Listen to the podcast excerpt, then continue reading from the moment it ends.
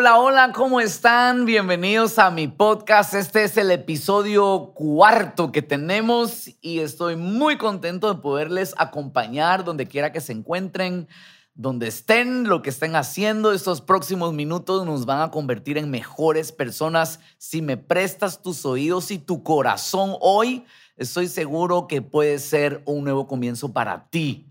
En el último episodio, si no lo pudiste oír, te lo recomiendo que lo escuches. Yo hablaba sobre la, el afán versus la fe. Hay dos caminos que podemos escoger.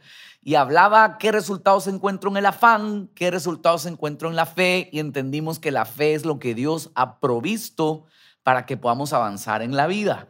Hoy quiero hablarte de ese camino y profundizar un poco en la fe. Seguro has hablado y has escuchado de la fe, pero quiero tomarme estos próximos minutos para dejar en tu corazón esta semilla de la palabra que estoy seguro que te va a motivar a seguir adelante. Si vamos a hablar de la fe, hablemos del padre de la fe.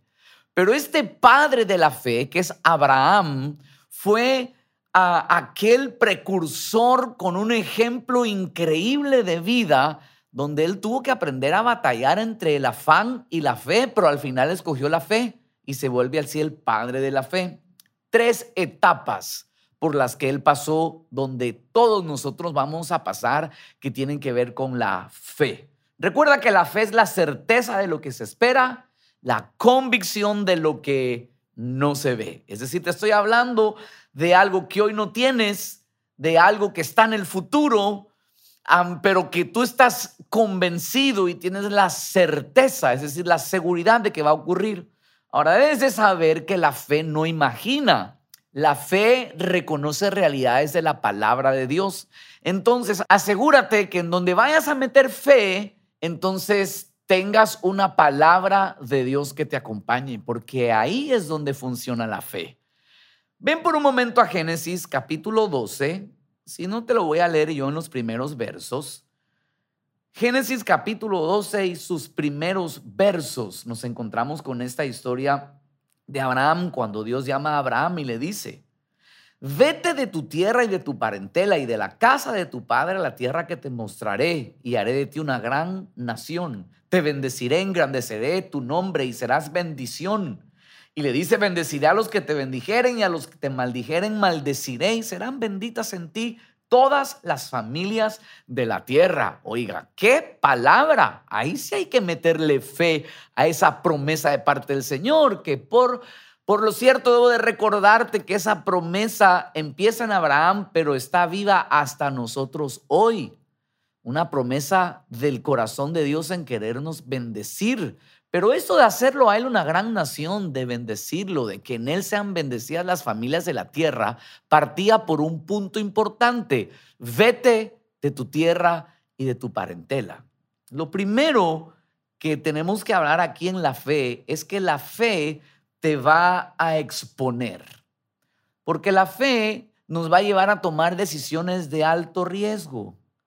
Abraham no era un muchachito, tenía familia tenía bienes, tenía mucho en su tierra, pero de repente Dios lo empieza a llamar a algo mayor, pero él para esto tenía que exponerse a lo incierto, a no saber qué iba a ocurrir con él. Y la fe nos lleva a estos momentos donde tú tienes que saber que te vas a exponer a la hora de obedecerle en lo incierto, vas a encontrar un riesgo. Pero el que no está dispuesto a arriesgar no va a ganar. A mayor riesgo, mayor ganancias. Eso es una ley en las finanzas. Entonces, en la vida personal, la fe nos va a llevar a incomodarnos, pero de una u otra forma nos va a llevar a exponernos. Mira, si él no se hubiese arriesgado, o no lo conoceríamos como el padre de la fe. Pero era una locura ir a un viaje donde no sabía qué mismo iba a ocurrir ni a qué tierra llegaría, sencillamente tener que calarse las críticas de los vecinos y, por qué te vas, si ya estás mayor y que, de qué vas a vivir, dónde vas a dejar todo lo que aquí has producido, tantas cosas que vienen a la hora de tomar decisiones importantes, pero la fe te expone. Tienes que saber, te va a llevar a arriesgar y así te vas a encontrar con muchos héroes en la Biblia que por fe hicieron. Un Noé que hizo un arca, que hoy he encontrado fragmentos del arca y que no, no, no solo lo entendemos por la Biblia, sino que está por la ciencia y la arqueología encontrado que sí hubo un arca, pero Noé la construyó cuando no había llovido en la tierra. Sin embargo, fue una decisión en fe que lo expuso a construir un arca donde no había ni lluvia. Y así te vas a encontrar con muchas historias como Moisés, que se expone ante Faraón a perder su vida bajo un plan del cielo que lo lleva a convertirse en el libertador del pueblo de Dios. Entonces, mira en tu vida por un momento. Y es lindo hablar de la fe, pero también es un riesgo. Son decisiones importantes que vas a tener que tomar en tu vida y que te van a exponer. Cuando te expones, la fe, a diferencia de un afán que solo es un deseo, la fe se vuelve una acción. Por eso es que en la historia que te estoy contando, dice en el verso 4, y se fue a Abraham como Jehová le dijo, y ahí describe que Lot se fue con él, que tenía 75 años cuando salió de la tierra de Arán. La segunda etapa donde te vas a encontrar en la fe es en el emprender. Se fue Abraham. Agarró lo que tenía que llevar y se fue a un viaje desconocido. La fe te tiene que llevar a una acción. No te puedes quedar solo en la exposición, luego vas a pasar por el filtro del emprendimiento. La fe no se puede quedar en un deseo, la fe no se puede quedar en una bonita idea, no se puede quedar en, un, en una utopía, tiene que volverse una acción. Por eso es que si hoy tienes un sueño por la fe, tienes que empezar a, a emprender. Ahora fíjate que Abraham se embarcó en un viaje sin tener un destino cierto. Sencillamente tuvo que recorrer. ¿Cuánto necesitas tú para emprender? ¿Necesitas tenerlo todo resuelto? Necesitas tener todo claro y todo calculado. Y por favor no te me confundas, no hablo de no tener planes, no hablo de no organizarte. La Biblia enseña que el que quiere ser discípulo de Jesús tiene que planificar. Pone el ejemplo de aquel arquitecto que planifica la construcción de una torre primero antes de meterse a construir. Pero lo que no puede ser es que el plan sea más importante que la fe. Planifica sí, pero que el proyecto y el plan no aplasten ni anulen la fe que debes llevar dentro. No se emprende por un plan, se emprende por la fe y por la fe aparecen los planes y las estrategias. Entonces Abraham entra a un viaje desconocido donde recorre 2.400 kilómetros de distancia. Es como que si de Guayaquil hasta la capital vayas y regreses tres veces. Vas, vienes, vas, vienes, vas, vienes. Era un camino incierto, 2.400 kilómetros, donde él no sabía a dónde iba a llegar. Te hago una pregunta para que reflexiones hoy. ¿Hasta dónde te ha llegado la fe? ¿Un día? ¿Una semana? ¿Un mes de soñar con el proyecto? ¿Seis meses y quedó?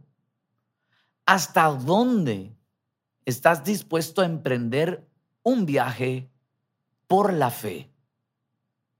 No te hablo de la loquera de ir sin saber nada. Abraham tenía una palabra de Dios y se, y se direccionó a la palabra que tenía por delante. Te basta una palabra de Dios, una promesa de Dios para empezar a dar esos planes esos pasos que por la fe van a aparecer todas las cosas que necesitas en el camino. Emprender significa empezar a hacer una cosa determinada, en especial cuando exige un esfuerzo o trabajo.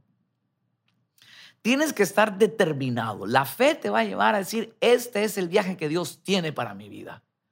Y determinado en esto. Lo que pasa es que muchas veces emprendemos agarrados de la duda Entonces, quieres emprender tu noviazgo y a las pocas semanas estás dudando si te conviene casar o no. Quieres emprender un negocio y enseguida estás dudando que vas a fracasar. Empiezas alguna actividad y crees que la vas a dejar. No arranques a emprender con la duda. Dale con la fe. Si vas a emprender, tienes que estar determinado. ¿Qué tan lejos vamos a avanzar? Para Abraham no fue sencillo a su edad emprender ese viaje sin saber a ciencia cierta a dónde llegaría. Pero dice la escritura, ya en el Nuevo Testamento, que Abraham llegó a la ciudad cuyo arquitecto y constructor era Dios. Es decir, Dios lo estaba esperando al otro lado. Y hoy quiero dejar esto en tu corazón. Dios te está esperando al otro lado de ese paso de fe que debes dar. Debes de tomar decisiones en tu vida que arriesguen, que te lleven a emprender, pero lo último que quiero dejarte es esta tercera etapa en la fe y es la espera. 2.400 kilómetros emprendió un viaje a Abraham y la promesa no la encontró al llegar a la tierra. La promesa en la herencia de tener bendición en las familias era en el hijo que les nacería. Y no lo tuvieron al llegar a la tierra. Fue después, tuvieron que esperar. Abraham, Sara ya de 90 años, estéril. ¿Cómo se podría pensar que podría entonces tener un hijo? No sé qué imposibles tienes por delante. No sé si ya emprendiste pero hay un ingrediente importantísimo que aprendió a descubrir el padre de la fe y era aprender a esperar en el Señor.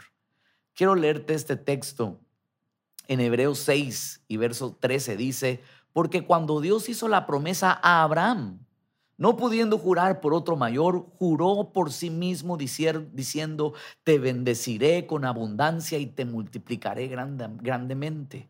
Y habiendo esperado con paciencia, alcanzó la promesa. Necesitamos llenarnos de paciencia en la espera de esos resultados por la fe. Hay una parte que a ti y a mí nos toca hacer, pero hay otra parte que solo Dios la puede hacer. Haz tu parte y espera con paciencia porque Dios se va a manifestar a tu vida.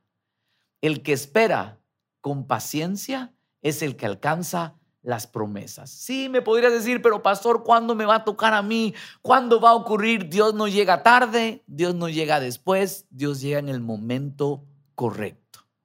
Pero déjame poner esto en tu corazón para ir cerrando esta reflexión.